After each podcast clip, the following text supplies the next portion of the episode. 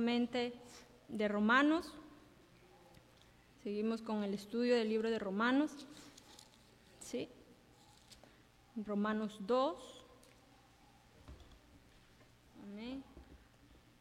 Ahora vamos a ver los versículos del 25 al 29. Ya la semana pasada, el sábado pasado, nuestro hermano Benjamín predicaba los versículos anteriores acerca de los judíos y la ley. Amén. Vamos a orar. Amén. Amén.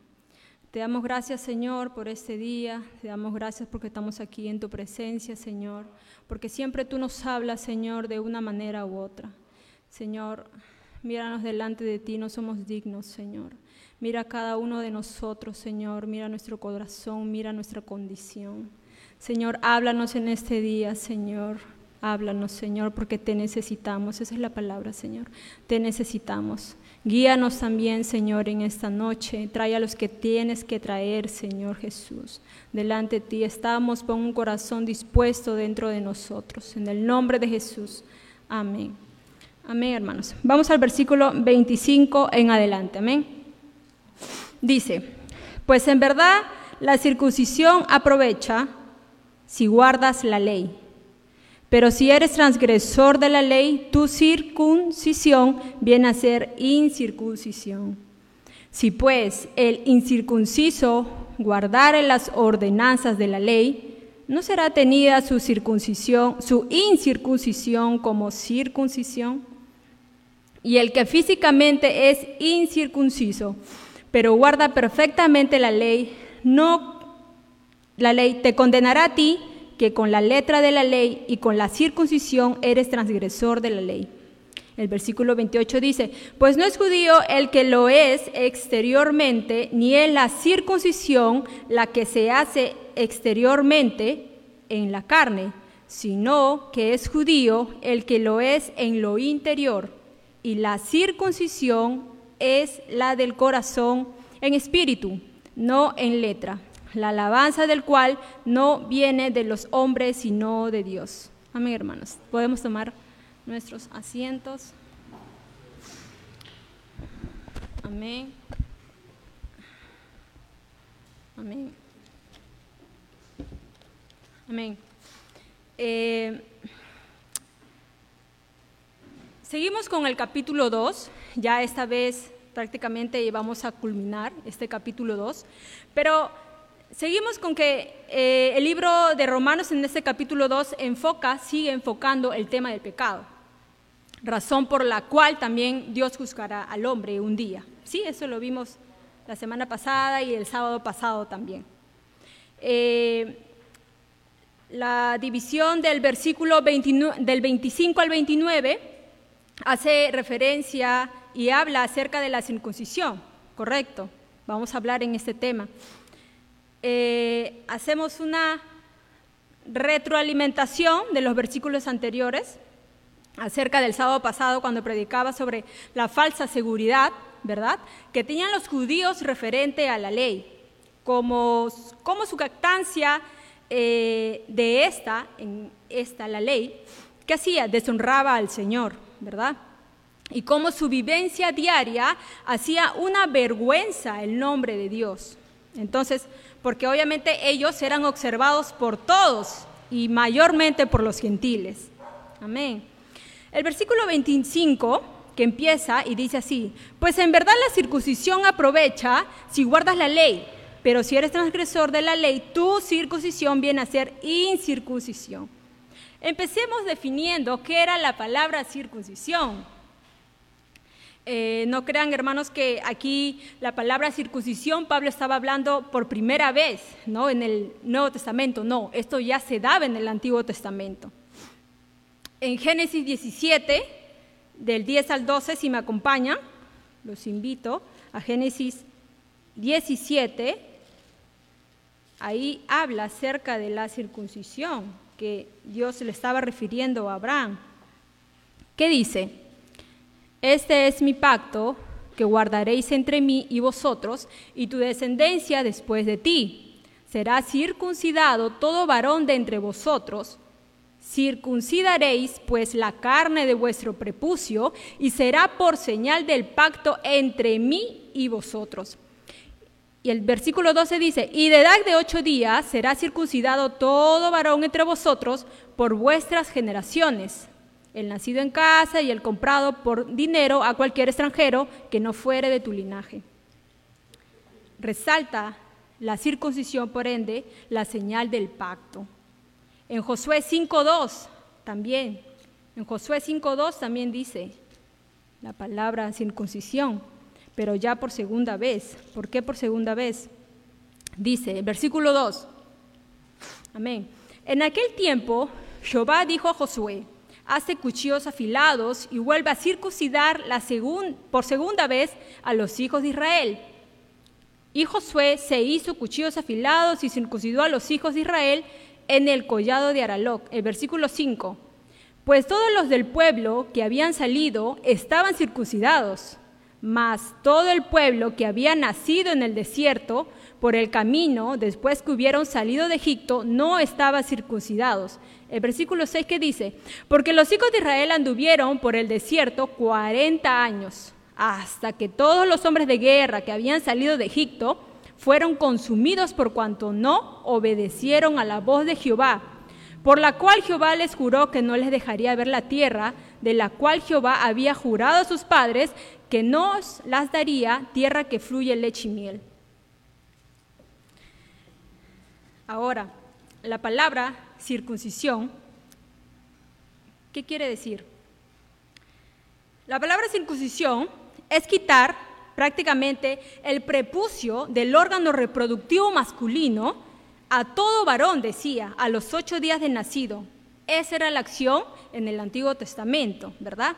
De ese modo, ese varón, ¿qué hacía? Formaba parte de la comunidad del pueblo de Dios. Ojo.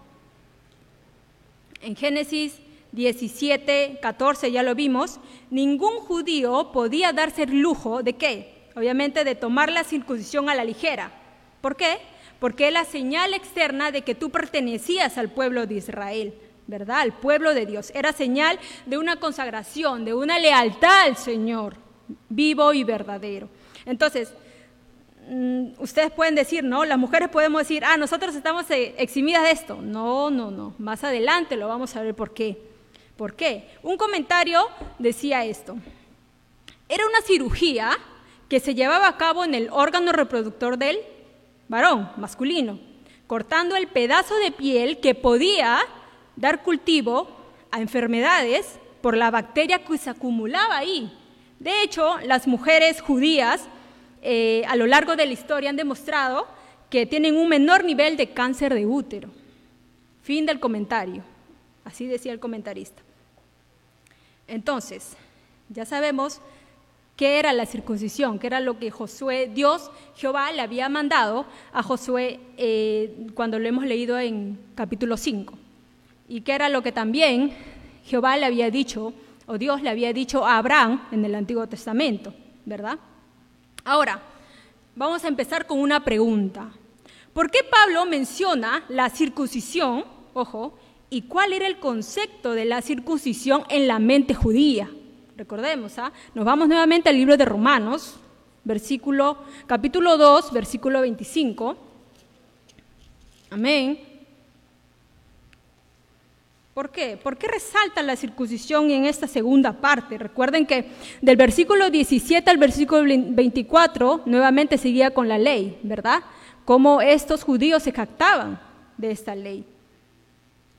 Ahora, más allá de los beneficios que pueda eh, los beneficios médicos que generaba la circuncisión o circuncidar, esta cirugía apuntaba a algo espiritual, algo interno, a la necesidad de que el judío tenía que limpiar, ¿qué cosa?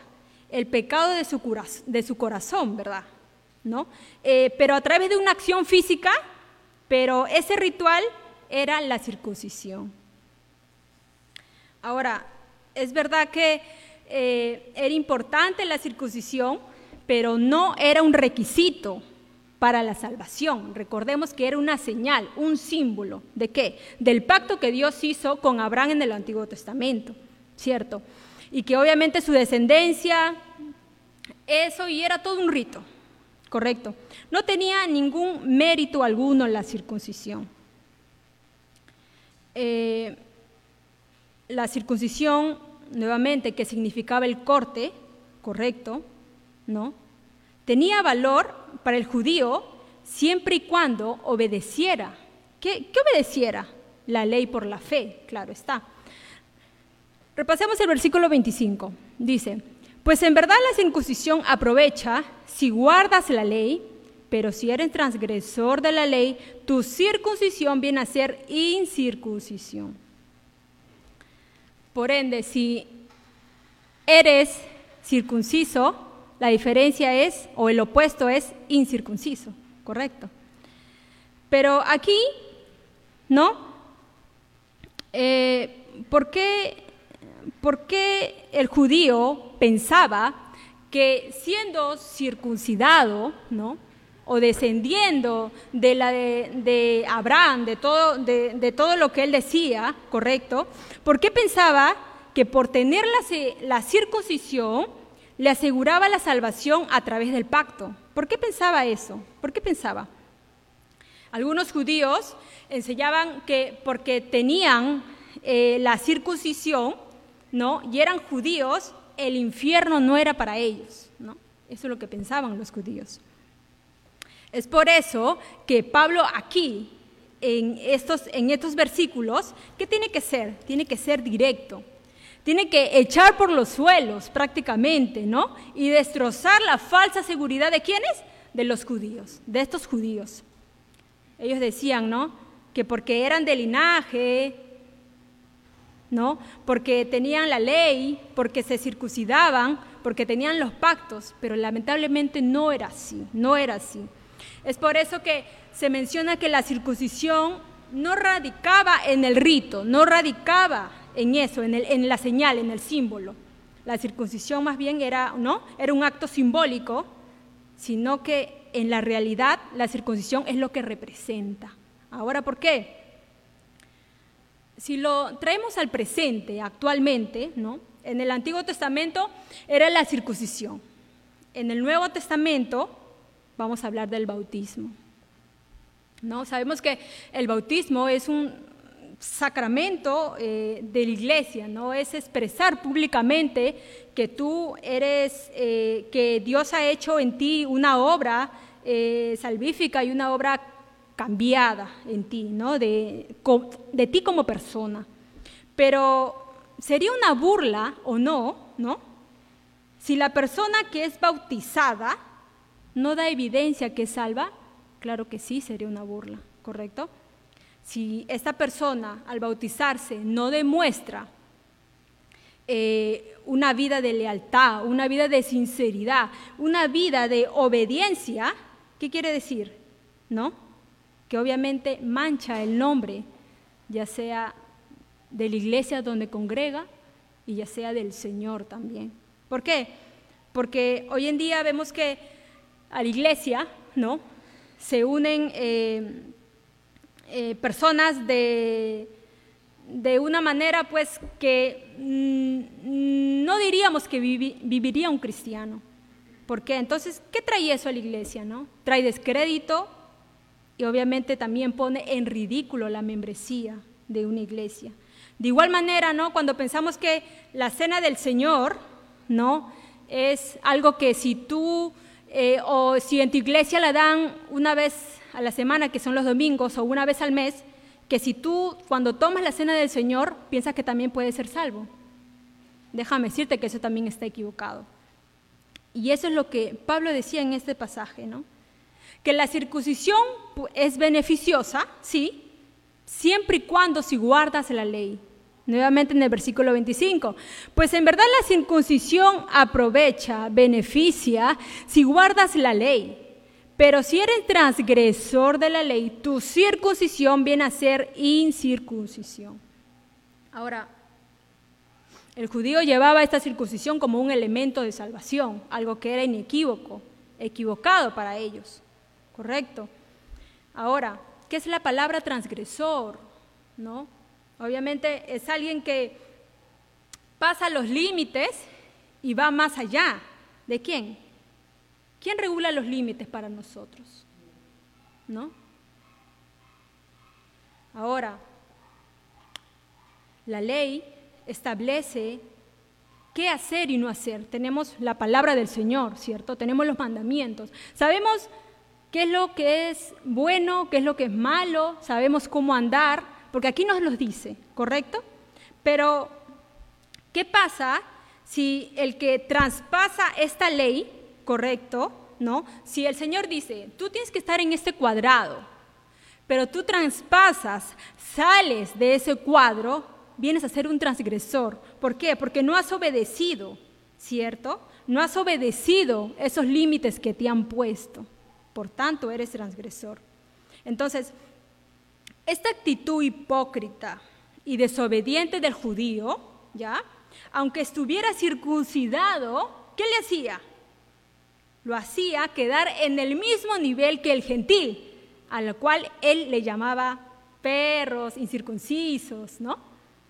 Entonces, ellos tenían una mente equivocada de lo que verdad era eh, en sí eh, la salvación, correcto.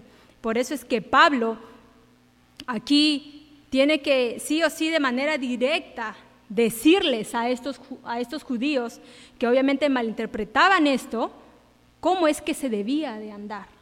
Ahora, más abajo en el versículo 26 menciona, sí, pues el incircunciso, en este caso los gentiles, guardare las ordenanzas de la ley, ¿no será tenida su incircuncisión como circuncisión? Pablo aquí menciona una pregunta, ¿no? ¿Qué dice? ¿No será tenida su circuncisión como circuncisión? Ahora, eh, si este gentil guarda las ordenanzas de la ley, entonces eh, prácticamente pasa a ser un circuncidado, ¿correcto? Aunque físicamente no lo ha hecho, pasa a ser un circuncidado. Obviamente sabemos que interiormente, si este eh, eh, gentil hace las ordenanzas de la ley, sabemos que Dios ha obrado en él realmente, ¿correcto? Entonces, sigue hablando acá Pablo en el versículo 26 de los gentiles, pero obviamente, ¿por, ¿por qué habla? Porque obviamente lo sienta los judíos ahí y dice, los gentiles tú puedes decir que son así, asá, y que obviamente eh, no pueden eh, no, prácticamente no, ellos no, no están unidos ni, ni, deberían tener la, la, salvación. Pero aquí Pablo le dice aquí, sigue hablando de los gentiles y señala que si bien ellos no se han circuncidado físicamente, ojo, pero si ellos en su interior han creído y han depositado su fe y confianza al Señor, no será tenido como incircunciso, será tenido como circunciso, como alguien que es linaje, ¿no? Y como alguien que sería judío. Un ejemplo, ¿no? Si una mujer o un hombre pierden su anillo o su aro de matrimonio, ¿no? Un, aro representativo, ¿no? Eh, ¿Quiere decir que esta persona, este esposo, esta esposa vuelve a ser soltero? No es cierto, ¿no? El matrimonio es mucho, mucho más, ¿no? Mucho más que un simple anillo, aunque sea solo un símbolo. Ahora, eh, acá dice el versículo 26 nuevamente, si pues el incircunciso guardar las ordenanzas de la ley, ¿no será tenida su circuncisión como circuncisión? Acá nuevamente Pablo hace referencia a que si bien un incircunciso, ¿no? Si bien un gentil vive realmente, ¿no? Y guarda, guarda la ley como debería, ustedes judíos, ustedes judíos, que si bien son circuncidados, ¿no? Circuncisos, ¿no? Y no hacen, ¿no? ¿Por qué a ellos les podemos decir que son incircuncisos, ¿no? Tendríamos que llamarlo circuncidados. Ahora, es como, suena como si fuera una trabalengua, ¿no? Pero en el versículo 27 más abajo, ¿Ya? Dice, ¿no? Y el que físicamente es incircunciso, pero guarda perfectamente la ley, acá Pablo choca, dice, te condenará a ti, judío, que con la letra de la ley y con la circuncisión eres transgresor de la ley. Ahora, algunos judíos descansaban en la ley y en la circuncisión. Tenían la marca físicamente a los ocho días de nacido, recuerden. Pero si la realidad de esta circuncisión no estaba unida, no, no servía de nada. Y Pablo quería hacerle entender a estos judíos que estaban ahí eso, ¿no? La falta de la circuncisión no condena al gentil, al incircunciso, ¿no? Y ser circuncidado no salva al judío. Entonces, si tanto los dos no muestran o no mostrasen la realidad, no serviría de nada. Eso es lo que Pablo quiere decir aquí. Entonces, nuevamente el ejemplo del anillo. ¿no? Eh, el que lleva el anillo de matrimonio, ¿no? Obviamente lleva algo sagrado, ¿no? Y, y ser infiel con aquello que representa esto, ¿no? Hace del anillo que solamente hace, obviamente, del anillo del matrimonio un objeto de deshonra, ¿o no? Porque bien lo puedes tener puesto, ¿verdad?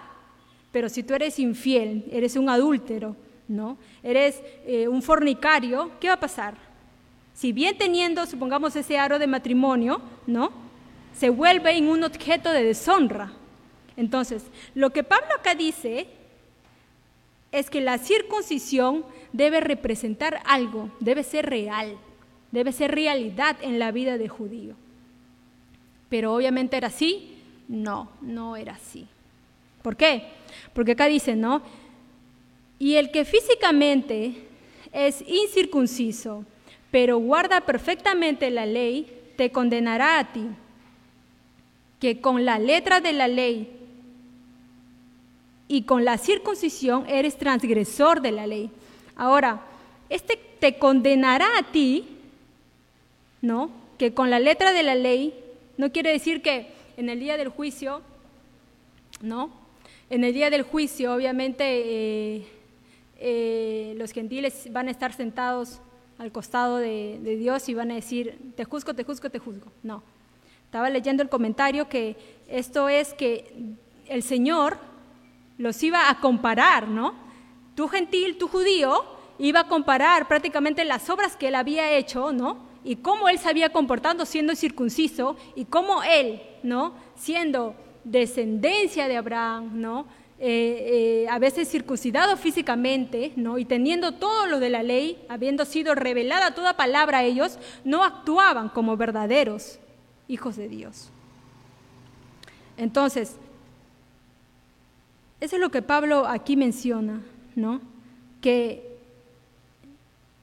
si el que físicamente es incircunciso pero guarda perfectamente la ley, pero vive de acuerdo a los mandamientos, es obediente, es íntegro, es sincero y sirve a un Dios vivo, te condenará a ti, que con la letra de la ley, que con todo lo que has tenido, correcto, y con la circuncisión, obviamente que era hecha a mano, recuerden, ¿no? Eres transgresor de la ley, nuevamente, ¿no? Te sales del cuadro, te sales del límite que te han puesto. Entonces, más abajo, siguiendo, el versículo 28 y 29. Son dos versículos unidos. ¿Por qué te dice? Pablo dice, pues no es judío el que lo es exteriormente. No, no es judío el que lo es exteriormente, ni es la circuncisión la que se hace exteriormente, te dice Pablo, en la carne. El 29 dice, sino que es judío el que lo es en el interior, ahí adentro, en lo invisible. Y la circuncisión es la del corazón, en espíritu, no en letra. la alabanza del cual no viene de los hombres, sino de Dios. Ahora, todo pecado, ¿ya? Se hace no de la cabeza, no empieza aquí, empieza aquí, en el corazón. Ahora, el corazón, recuerden, no habla palabras livianas, no lo hace, no puede. Si nos vamos a Jeremías 9, 25, 26, es un pasaje bien, bien conocido, ¿ya? Si es que han leído ese capítulo. Jeremías 9, 25, 26. ¿Qué dice? Vuestras iniquidades, Jeremías 9, yo estoy en 5. Jeremías 9, 25, 26 dice, He aquí que vienen días, dice Jehová, en que castigaré a todo circuncidado y a todo incircunciso. A Egipto, a Judá, a Edom y a los hijos de Amón y de Moab, y a todos los arrinconados en el postrer rincón, los que moran en el desierto, porque todas las naciones son incircuncisas, y toda la casa de Israel es incircuncisa de corazón. Incircuncisa de corazón. Esta palabra ya estaba en el Antiguo Testamento, ¿no? Si los judíos hubieran leído o hubieran tomado atención a, las, prácticas que tenían con su rabí, tal vez les hubiera quedado, ¿verdad? Pero, ¿qué decía aquí? ¿No? Si bien eran circuncidados físicamente, pero no del corazón. Ahora vamos a los pasajes. Deuteronomio 10, 16.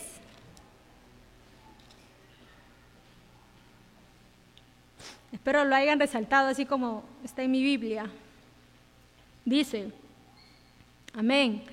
Circuncidad pues el prepucio de vuestro corazón y no endurezcáis más vuestra cerviz porque Jehová vuestro Dios es Dios de dioses y Señor de señores, Dios grande, poderoso y temible, que no hace acepción de personas ni toma cohecho. ¿Qué dice aquí? ¿No? Circuncidad pues el prepucio de vuestro corazón. Entonces, más abajo, ¿qué dice? Circuncidad pues el prepucio de vuestro corazón, dice. Ahora, nosotros podemos pensar que tal vez el judío se preguntaba, ¿no? ¿Y cómo circuncido mi corazón? ¿No?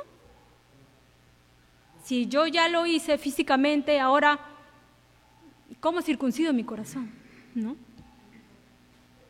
Pero aquí Pablo se refería a otra cosa, ¿verdad? Ahora, Deuteronomio, más adelante, 36, son, son capítulos que están unidos. Deuteronomio 36, amén. Dice, y circuncidará Jehová tu Dios tu corazón, tú no solo, no, Él lo hará y el corazón de tu descendencia, para que ames a Jehová tu Dios con todo tu corazón y con toda tu alma, a fin de que vivas. Acá te da la respuesta, ¿no? ¿Qué dice? Que Jehová tu Dios es el que hará la obra en tu corazón, porque tú no lo puedes hacer físicamente, no lo puedes hacer. Además, físicamente tampoco no se trata de eso, es espiritualmente. Amén. La circuncisión del corazón era una obra única y exclusiva de Dios, exclusivamente de Dios. El hombre aquí no intervenía, el hombre aquí no ponía su mano, no, no. era algo sobrenatural, era una obra sobrenatural, ¿no? Milagrosa. Ahora, nuevamente nos vamos al Nuevo Testamento, donde dice Primera de Juan 4:19.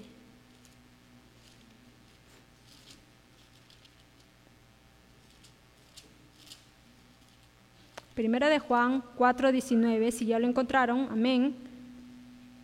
Dice, nosotros le amamos a Él porque Él nos amó primero. Porque dice, nosotros le amamos a Él porque Él nos amó primero. Ahora, los frutos que son el amor a Dios, eh, a la ley, a la palabra, obviamente es el efecto de qué? De las obras sobrenatural, sobrenatural de la circuncisión. Que Dios obviamente ha hecho en el corazón del hombre. Ahora, porque los judíos podían amar a Dios, sí, pero obviamente su descanso estaba en el rito que ellos hacían, en el símbolo que ellos pensaban que obviamente los salvaría y que no los llevaría al infierno un día. Pero en su hipocresía también descansaba eso. Pero no entendían que si Dios no operaba el corazón, en este caso espiritualmente, ¿ya? no podían amar a Dios, no lo podían hacer. Entonces, ¿qué demandaba esto? Obviamente demandaba arrepentimiento y una fe personal, personal. Eso es lo que demandaba y eso es lo que los judíos no entendían porque ellos seguían nuevamente que siendo circuncidados, ¿no? Obviamente irían derechito al cielo, ¿no? Pero no era así. Eh,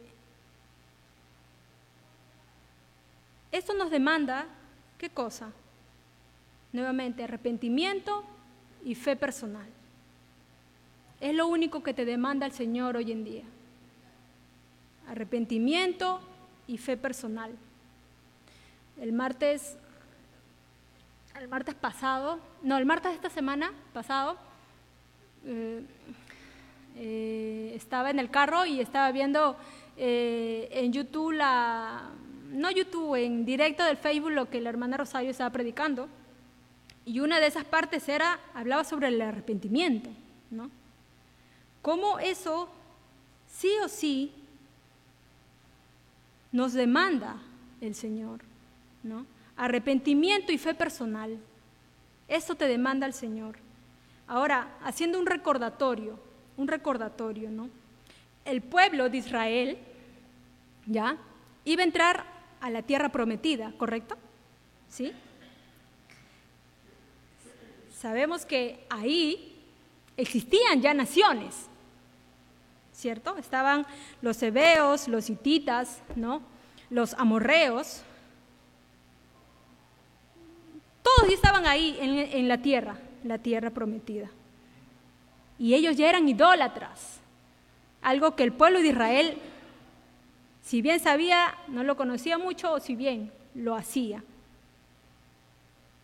Tenían sus costumbres, tenían sus dioses. Recordemos eso. Recordemos que tenían a un dios llamado Baal, si recuerdan, ¿verdad? Han escuchado. Ahora, el dios Baal era, era costumbre que algunas mujeres se prostituyeran en adoración a Baal.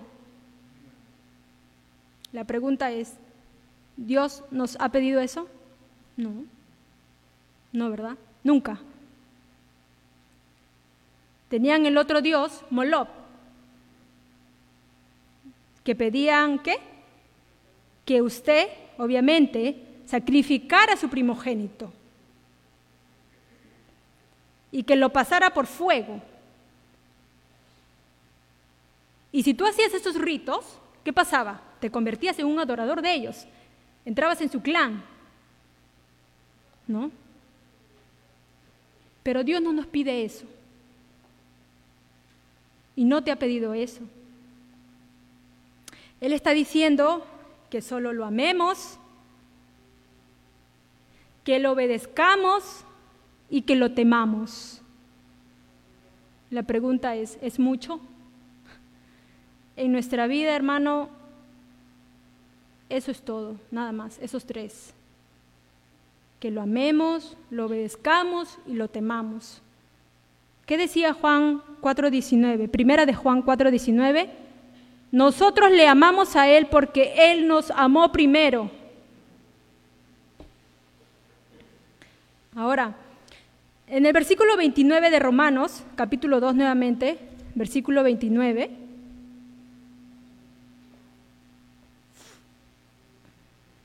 sino que es judío el que lo es en lo interior, y la circuncisión es la del corazón, en espíritu, no en letra. Ahora, la circuncisión del corazón en espíritu. Recordemos, ¿ah? Jesús y Nicodemo si podemos ir un rato a Juan 3. ¿Sí? ¿Sí recuerdan Jesús y Nicodemo? A Juan 3, del 1 al 11.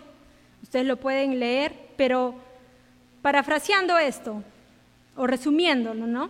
Nicodemo le dijo, sabemos que vienes de Dios, pero el Señor Jesús le dice, Nicodemo, tú necesitas nacer de nuevo. Nicodemo no entendió nada. ¿Qué dice la palabra? Siendo maestro de la ley, no entendía absolutamente nada. Entonces Nicodemo dijo, ¿cómo es posible que yo tengo que nacer de nuevo? Siendo maestro de Israel, no entendía nada. No entendía acerca de la circuncisión del corazón. Pero si le preguntamos, Nicodemo, ¿sabes la circuncisión física? Ah, claro, te decía todo. Pero del corazón no entendía nada. Ahora vamos a Ezequiel 36, 25. Si lo tienen, dicen amén, si no, yo los voy a leer. Ezequiel 36, 25 en adelante dice, esparciré sobre vosotros agua limpia y seréis limpiados de todas vuestras inmundicias y de todos vuestros ídolos os limpiaré. Os daré corazón nuevo y pondré espíritu nuevo dentro de vosotros y quitaré de vuestra carne el corazón de piedra y os daré un corazón de carne. Y pondré dentro de vosotros mi espíritu y haré que andéis en mis estatutos y guardéis mis preceptos y lo pongáis por obra. Dice aquí. O sea que esta obra no era tuya, no era mía, sino venía de lo alto.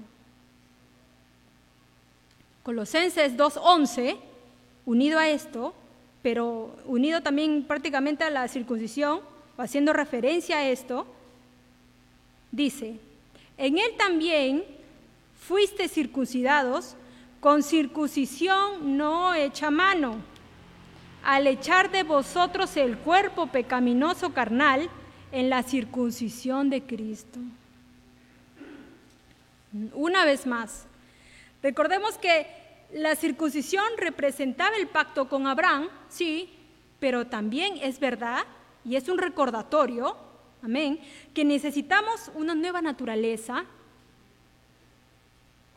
Por ende, quitar el pecado del corazón no era simplemente físico, sino interior y algo que los judíos pensaban, ¿cierto? Que si ellos se circuncidaban, obviamente ya ganaban el cielo, obviamente estaban haciendo lo correcto. Pero ¿qué decía eh, el sábado pasado la enseñanza? ¿No? El versículo 20, eh, ¿no? 19-20. Y confías en que eres guía de los ciegos, luz de los que están en tinieblas, instructor de los indoctos, maestro de los niños, que tienes en la ley la forma de la ciencia y la verdad Tú pues, que enseñas a otro, ¿no te enseñas a ti mismo? Y en el 23 decía, tú que te jactas de la ley, con infracción de la ley deshonras a Dios, ¿no? Ellos estaban equivocadísimos, por decirlo así. Ahora, en el 29 nuevamente decía, ¿no? Sino que es judío el que lo es en lo interior y la circuncisión es la del corazón, en espíritu, no en letra. ¿A qué se refería esto, no? Esa circuncisión la hace el espíritu, no la letra, recordemos eso. ¿De, ¿De qué letra? Obviamente la letra de la ley, lo dice Pablo, ¿no? La letra, la ley de Dios, recordemos eso, hermano, no puede hacer esa circuncisión del corazón, ¿no? Eso lo hace el Espíritu Santo. La ley nos dice, sí, ¿qué debemos hacer? Sí nos dice la ley. Y amén por eso. Pero no nos da ninguna ayuda. La ley no puede. El problema, ojo, no está en la ley, no, no, sino está en ti, está en mí. Porque la ley es perfecta. Pero el problema, ¿quién es? ¿La ley? No. ¿Eres tú? Soy yo. Ese es el problema. Ahora, acá dice, la alabanza del cual, el versículo 29, no viene de los hombres, sino de Dios, dice aquí. Ahora, una de las tendencias que tenemos en este siglo XXI y obviamente Pablo aquí hablaba, Pablo aquí hablaba eh, en estos tiempos, ¿no? Pero si lo vemos al, al siglo XXI, ¿ha cambiado en algo? Digo yo. Una de las tendencias que tenemos es dejarnos llevar por las apariencias, ¿verdad? ¿Cierto? O ciertos rituales externos que podemos hacer, ¿no? si nos bautizamos, si llevamos la cena del Señor, podemos nosotros deducir, ¿no? Si vemos eso en un cristiano o un, hermano aquí en la iglesia, podemos decir o concluir que tal persona, wow, ¿no? Es un buen creyente, ¿no? Comúnmente nos podemos dejar llevar por lo externo, por lo exterior. Obviamente no conocemos lo interior porque eso solamente lo conoce el Señor, pero observamos que a la luz de la Biblia, esta tendencia del ser humano no necesariamente es correcta. ¿Por qué? Si vamos a Mateo 6, 1, 4, ¿qué ejemplo te da aquí? Jesús y la limosna. ¿Sí recuerdan? Cuando el Señor dice, ¿no? Guardaos de hacer vuestra justicia delante de los hombres para ser vistos de ellos, de otra manera no tendréis recompensa de nuestro Padre que está en los cielos. Cuando pues de limona no hagas tocar trompeta delante de ti, como hacen los hipócritas en las sinagogas y en las calles, para ser alabados por los hombres, de cierto os digo que ya tienen su recompensa. Mas cuando tú des limosna, no sepa tu izquierda lo que hace tu derecha, Amén. Para que sea tu limosna en secreto y tu Padre que ve en lo secreto te recompensará en público, dice la palabra. Todo ritual, ya sea el bautismo, la cena del Señor, no digo que es malo, no, no lo es en absoluto. Recuerden que obviamente el problema no está en eso, sino está en nosotros mismos. Todo ritual, toda superficialidad, ¿no? Tiene, obviamente en nosotros mismos, tiene como propósito exaltarnos a nosotros mismos. Pero cuando reconocemos que somos viles pecadores, ¿qué va a pasar? Eso exalta la gloria del Señor, solo con nuestro reconocimiento. Si nosotros mismos reconocemos interiormente que somos viles pecadores, ¿correcto? ¿No? Eso el Señor lo exaltará en su momento. Finalizando, hermanos, cuando una persona no tiene hambre, ¿no? No persigue nada nuevo, ¿cierto? Porque no tiene hambre. Está satisfecha donde está, ¿no? Y donde usted se queda es donde se va a secar y se muere. ¿No? Podemos tener la palabra, podemos tener la escritura, ¿cierto? Y estar muertos sin nada dentro. acá una referencia. Judas, Judas Iscariote, estaba ahí cuando Jesús convirtió el agua en vino, cuando los peces se multiplicaron, cuando Lázaro salió de la tumba. Wow, lo vio todo. Fue tocado, pero no cambiado. La diferencia, ¿no? Ananías y Zafira vieron la gloria y el poder de Dios, pero fueron tocados, pero no cambiados. Cuando alguien es cambiado en el interior, ¿no? En el corazón, no hay que recordarle, no, no hay que recordarle qué debe o no hacer, no. Porque su corazón ya ha sido circuncidado. Ahora, el corazón es la capacidad de Dios en tu vida, en mi vida. La pregunta es, ¿cuánto de tu corazón, de mi corazón lo tiene el Señor?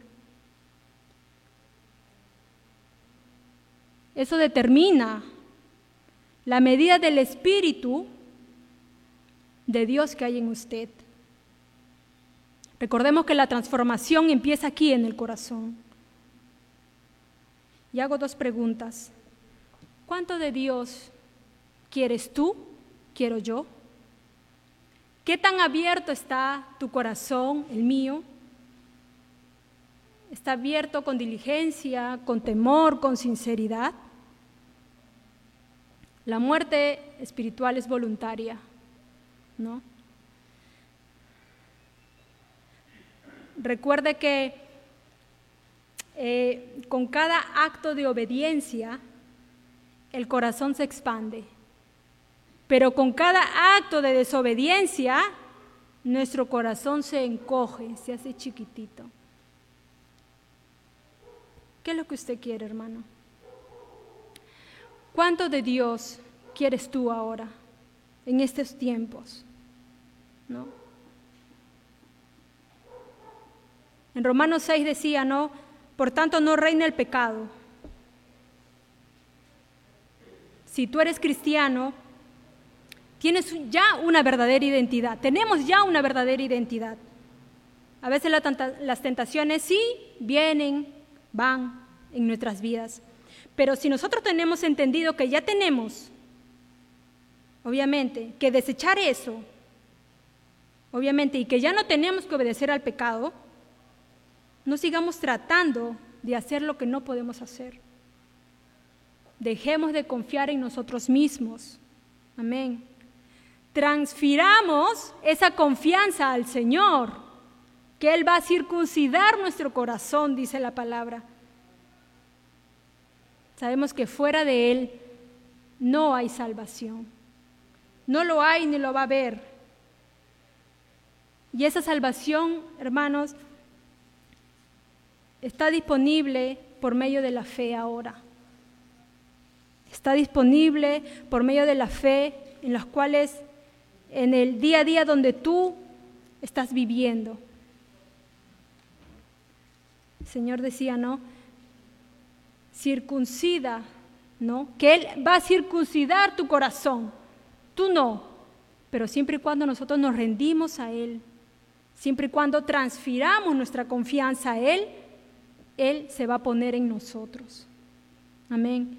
Y así termina la palabra del Señor en Romanos 2, ¿no? Romanos 2, 29, ¿no? Sino que es judío el que lo es en lo interior y la circuncisión es la del corazón en espíritu, no en letra. ¿Qué dice?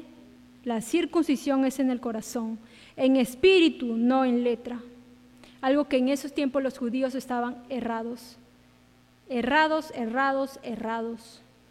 Por eso es que Pablo aquí los cuestiona directamente y lo tienen que cuestionar, ¿verdad? Porque ellos decían que los gentiles obviamente no eran y no tenían, obviamente que que por ser ellos judíos, ¿no? Ya iban derechito al cielo y que no iban a pasar por el infierno, y no es así. Entonces, nuevamente culminamos con, con la pregunta, ¿no? ¿Cuánto de Dios quieres tú? ¿Qué tan abierto está tu corazón? Y si abres tu corazón, tratemos de abrirlo con diligencia, con sinceridad y con temor al Señor, que es lo que desea. Vamos a orar, hermanos. Nos ponemos de pie porque si bien la palabra, tanto que para ustedes, a mí me habla, o al que, o al que predica, la palabra es el que le habla primero, ¿verdad? Amén. Señor, te damos gracias por tu palabra, por tu verdad, Señor, porque tú eres el único, Señor, tú eres el único en los cuales podemos encontrar la salvación. Señor, si transferimos a ti nuestra confianza, Señor, tú harás la obra en tu tiempo, Señor, pero solo demandas obediencia, un arrepentimiento genuino, una fe leal a ti, Señor. Nos demandas tantas cosas, Señor, que a veces parecemos o a veces pensamos que son muchas y que no podemos, Señor. Solos, solos en nuestra propia carne, en nuestro propio espíritu, nosotros no podemos. Pero si nos tomamos de tu mano, de lo alto, Señor, tú harás la obra salvífica en nosotros. Ayúdanos, ayúdame a mí, ayuda a los jóvenes presentes, Señor. Ayuda a cada hermano presente hoy aquí. Te damos las gracias por eso y el tiempo que nos das, Señor, para poder servirte y estar delante de tu presencia, Señor. No nos hagas como los judíos, Señor, que pensamos que por tal rito o por tal hecho simbólico, Señor, Padre, tú un día no nos ibas a juzgar, Señor, o íbamos a pasar, Señor, desapercibidos. Ayúdanos y ayúdanos, Señor, en estos tiempos que tenemos. En el nombre de Jesús te lo agradecemos. Amén.